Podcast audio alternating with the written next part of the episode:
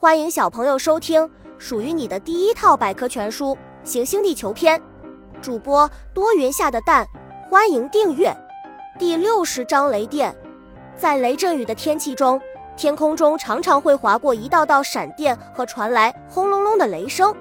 闪电和雷鸣的这种壮观又令人生畏的放电现象，它们有时会给人类带来麻烦与灾难，但如今人类已对它有所认识与研究。已做好了防范工作，揭开雷电秘密。在一七五二年六月的一个雷雨天气里，美国科学家富兰克林放飞了一个可以收集雷电的风筝，试图收集天空中的雷电。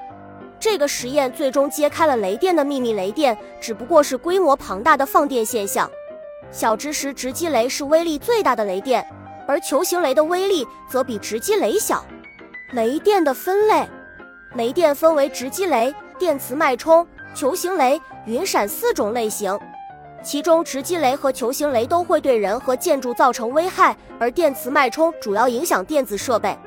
闪电快于雷鸣，闪电和雷鸣几乎是同时发生的，但处在地球上的我们总是先看到闪电，再听到雷声，这是光的传播速度比声音快的缘故。危险的闪电。闪电总是沿最近的路直达地面，高大的树木和高层建筑最容易遭受闪电的袭击。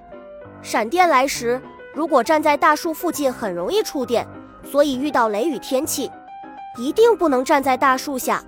避雷针，人们发现金属可以传导雷电，于是就在高大建筑物顶端安装一个金属棒，用金属线与埋在地下的一块金属板连接起来，利用金属棒的尖端放电。